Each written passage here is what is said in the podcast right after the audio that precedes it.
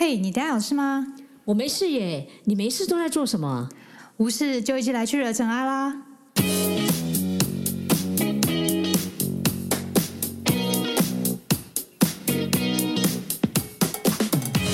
我是 Doran，我是 Sandy，欢迎来到无事惹尘埃。Hello，大家好，哎，这是我们今天录制的第一集哦，我们来跟大家打声招呼吧。大家好，我是 Doren 大家好，我是 Sandy。哎，我想问你录第一集的感觉怎么样？啊，就是一种既期待又怕受伤害的感啊，觉。是期待什么？期待在街上被认出来，还是还是怕是说你可能会被人家讲不好被砸鸡蛋？不会，鸡蛋我会闪，没有啦。我你是偶包太重是不是？录音最好是会被认得出来。我是说期待跟大家分享，但是又怕自己就是读的东西又不太不太不够多，对，怕讲的不好。其实我也是很担心这个，可是我觉得佛法里面常常跟我们讲说，可能要欢喜心跟恭敬心来供养大家。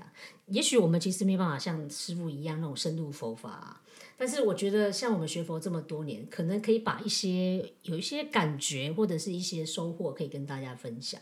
那我们当然也可以用比较轻松幽默的方法来跟，我觉得现在比较年轻的大家比较接受了。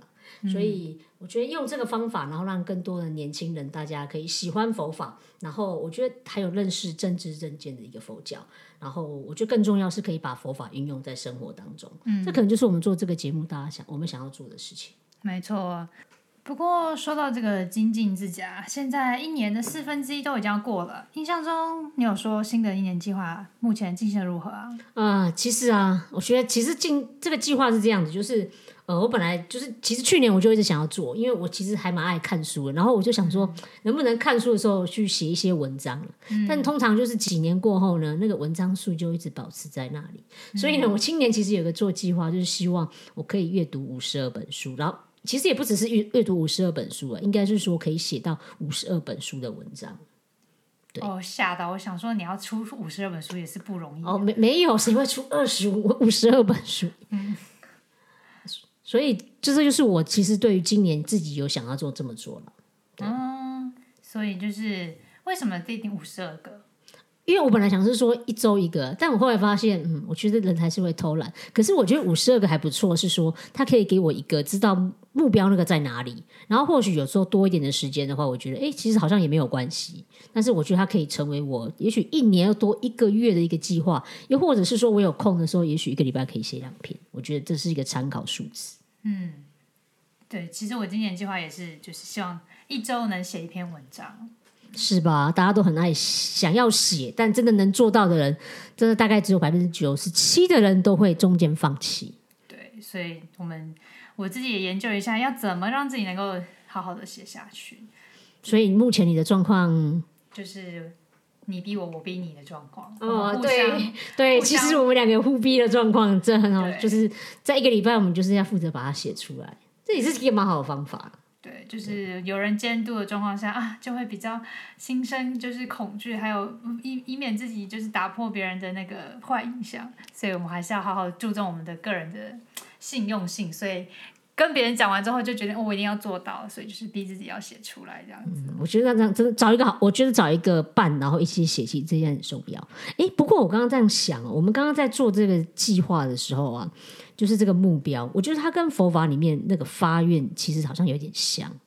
哦，佛法里面不是也是这样，就是诶，我发一个愿，然后我就慢慢把把它做到啊。但你这样一说，我想问一下哈，大家你们听众觉得许愿跟发愿有什么不一样吗？许愿跟发愿，嗯，那你要不要 Q 一个观众来回答你？嗯，好，我现在掐指一算，呃，前面观众四十位啊，四十二岁那一位。哦，OK OK，好，各位，哎，你少讲，最好这种节目是有观众啦，就自己回答一下，看你你觉得嘞？如果是你，你觉得？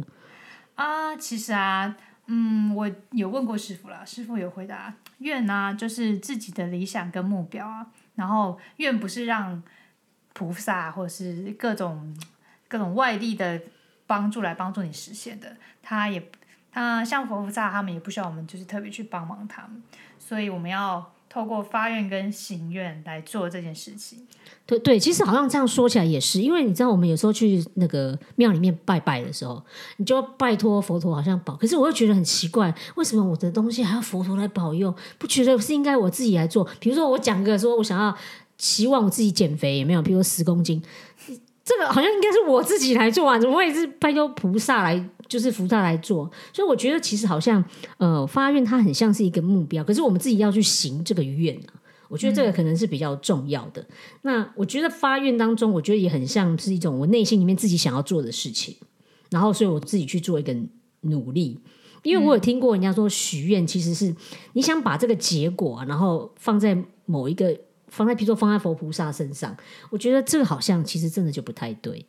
对，就是简单来说，许愿就是通常大家会常常看到到庙宇去求神啊，像是期望早生贵子啊，或者是考上哪一间学校啊，或者是嗯大家能脱单之类，这类就像是在许愿，就是一个借由一个外面的人帮你的一种他力的帮助，让自己得到想要的成果。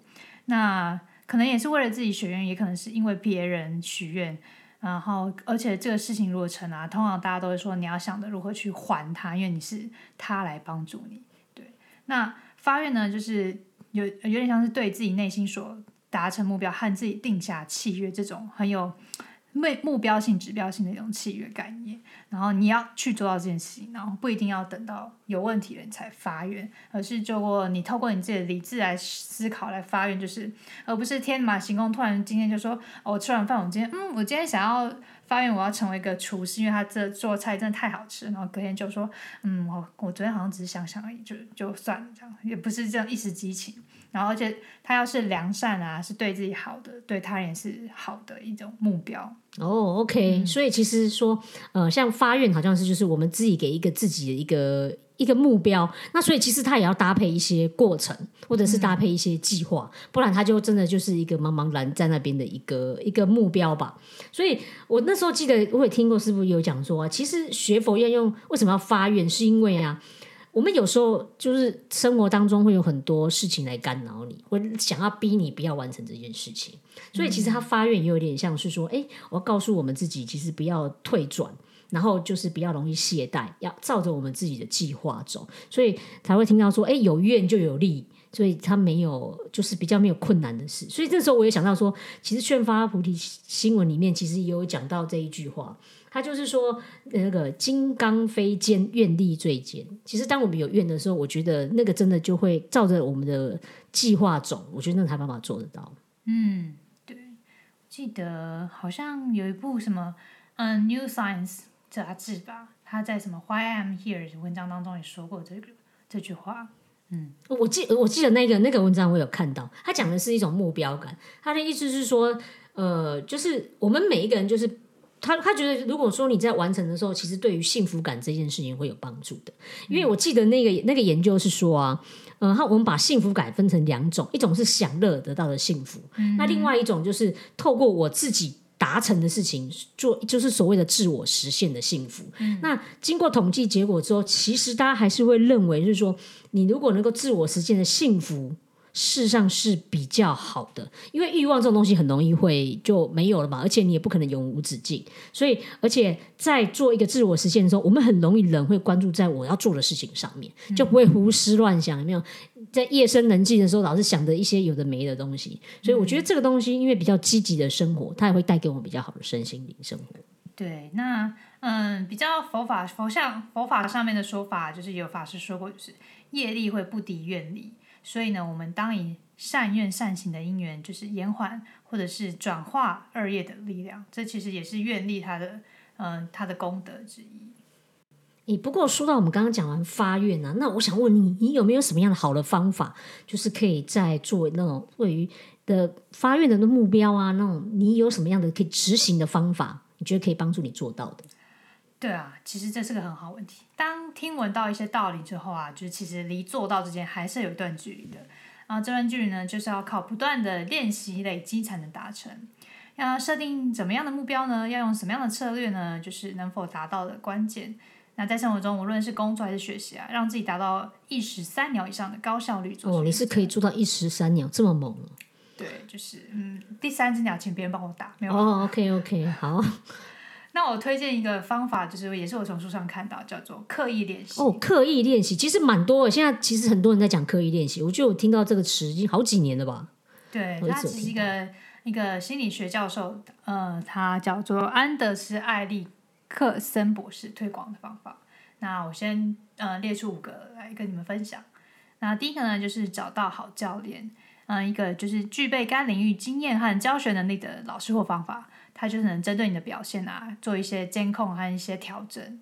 因为我觉得这个方法不错，就是我觉得在做很多事的时候，我们可能都不太知道，所以其实从书本里面，我觉得它都会有一些好的方法。我就想到像我们做 podcast，其实也有一大堆不太知道的问题，所以我们后来就是在网络上找了一个好的一个课程，就直接上，然后我觉得它会省略掉我们很多就去重新摸索的时间，所以我觉得这个都是很值得，我觉得我们可以学习方法，找到一个好的教练。对，然后第二个呢，就是专注跟警觉，就是警醒自己啊，你是否有犯错啊，或是是否有走在正向的正确的方向上面，或者是当你觉得其实没什么挑战性，觉得太好玩的时候，大概就是没有什么难度，因为你觉得没什么需要挑战的，这时候就需要提升挑战性。哦，OK，所以太简单的也不行，对，这真的是一种自虐的状况。没错，但又不能太自虐。哦、o k 好，其实要做得到啦。我记得那时候就是，呃，我们其实在讲一个学习里面，其实都会讲到一个学习区，然后还有一种所谓的呃困难区，然后或者是一个所谓的的舒适区。其实舒适区对我们来讲，可能就就我们就很容易做到，所以他就没有。那我就记得我们那时候在讲那个设定目标的时候，呃，其实都要问一下自己说，诶，这个目标到底对我们有没有帮助？我想要做什么样的事情，或者是它到底有没有有趣，可以帮助我有兴趣？我觉得这个才办法让我们去做到。当我觉得好像他对我有帮助的时候，我觉得我比较会愿意想要去做。就是一种目标感，对我觉得对我来讲，学习可能我觉得要看得到啦。那我记得也有在讲到那个有一种叫兴奋感，嗯，那兴奋感它的意思就是说，其实当我们在做这个的时候啊，不仅是完成那个几率是高，而且你在设定这个目标的时候，会让你很有期望的感觉，你会觉得 yes 我做到了，就是这种就是像这样的，那种，才会觉得，耶、我做才有感觉。对啊，但是真的也不要太难了。比如说，我刚开始要跑步，总不能说，哎、我刚开始要跑步，然后一口气设个十公里，那我大概很快就放弃了。嗯，只是可以从一公里、两公里这样开始来做。对，那其实你刚刚也讲到，我等下接下来讲的就是整体目标和具体目标的设定，小目标的设定，就重复一件会做的简单事情，就是没有什么注意啊，就是啊，随要做到随时反应都是最好的状态，其实也很不容易。就比如说像赛车手一样，他的可能如果要当赛车手呢，目标小的就是是怎么练习踩油门啊、高速转弯之类的技巧，当成一个小目标，让你专注完成一件事情。你就会慢慢的进步。OK，所以这样听起来，其实我觉得就是像把很多大任务变成一个小的目标，我觉得这样会比较容易实现。因为像像我们在做这个 podcast 的时候，我们就会心里想说：哦，天哪，我还要写稿，哦，天哪，写稿就觉得很复杂。可是后来我想说，哎，我们不是要写作这件事情吗？那干脆就把它结合在一起啊。然后或许会觉得比较难，那我后来就想说啊，不然这样好了，我一天就写个呃一千字，有没有两千字这样子，就是会让自己会觉得，哎，我好像只要写完就 OK 啦。那我就会感觉到说，哎，我只要每天完成那个一，就是一个或两个目标，其实我觉得会让我们就是哎看到，我觉得这跟那个游戏化一样，就好像我得破关了，然后有过完这一关的感觉。哦，你的每天的目标是一千或两千字，这每个人目标不同啦。我大概五百字，我就觉得是个我也也没有啊，你就写写嘛，反正他们之前有说你可以写个一万字，然后再三个四千字这样子，有没有？哦，所以这个都都可以啊。大家就按照自己的状况来调整这个字数哈。对啊，好，那再就是第四个啊，就是适当的挑战，就是在不同的类型啊跟练习之间来回变化，就你尝试用不同的方式挑战自己，就平平常多一点，就是的要求自己。例如，就刚刚那个 Cindy 有讲了，跑步呢可能多跑好几分钟，虽然不要一开始就设十公里，可能五公里，然后下次再跑就多个一分钟之类的，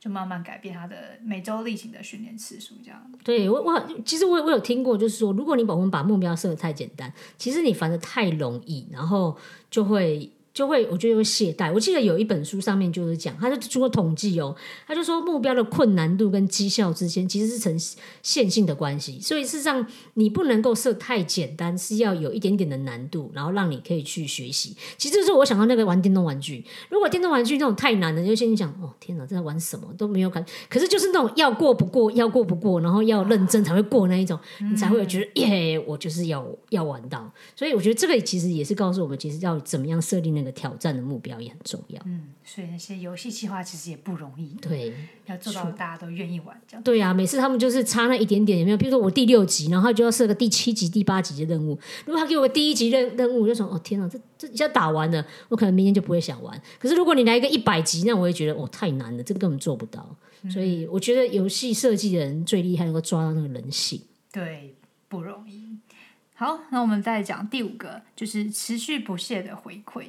就他的回馈是指，你就要分析啊，然后持续你为什么会持续，或者是为什么会想要停止的理由，然后并并且相信你自己下许下这个愿呢能够成功。最有效的就是一些社会的东西，就是旁边啊，社会就是指这个整个社会其他的人。然后让你身边的人呢知道自己你自己要做什么，就是你都说出去画下了，然后适当的请他们给你一些回馈跟鼓励。就我做了，就说耶，我做到了，发 FB 分享一下，大家就会哎帮你按支持、按赞这样子，或者是他们有一些不同的建议给你，然后觉得你可以怎么样怎么样，讲的蛮好的。嗯，我觉得这个这个很好，因为我觉得我们在做很多事情的时候，其实有一个人家给我们按赞，有没有？然后有时候。在写 Facebook 上都会偷偷的观察一下有没有人给我们按赞，那是一种鼓励啦。那那其实像我们像我们做 Podcast 也是一样啊，就是其实我们那时候我们有跟一些朋友聊过，那其实他们也给我们很多的回馈，然后他们他们也会希望支持我们。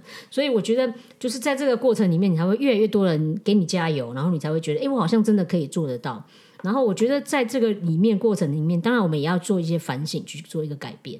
我觉得这个都是一个很棒的一个方式，对，所以呢，我们已经讲完这五点啦。哇，我们下一集呢，其实会找一出非常有名的电影，我们都觉得很好看哦，一定会给大家不少启发。对呀，为什么我会不会讲到这个电影？其实就要讲一下，就是说，因为其实像我们今天的节目里面跟大家讲，发愿很重要。那发愿跟许愿上又有什么不一样？那还有什么样的方法？可是好像少了一个。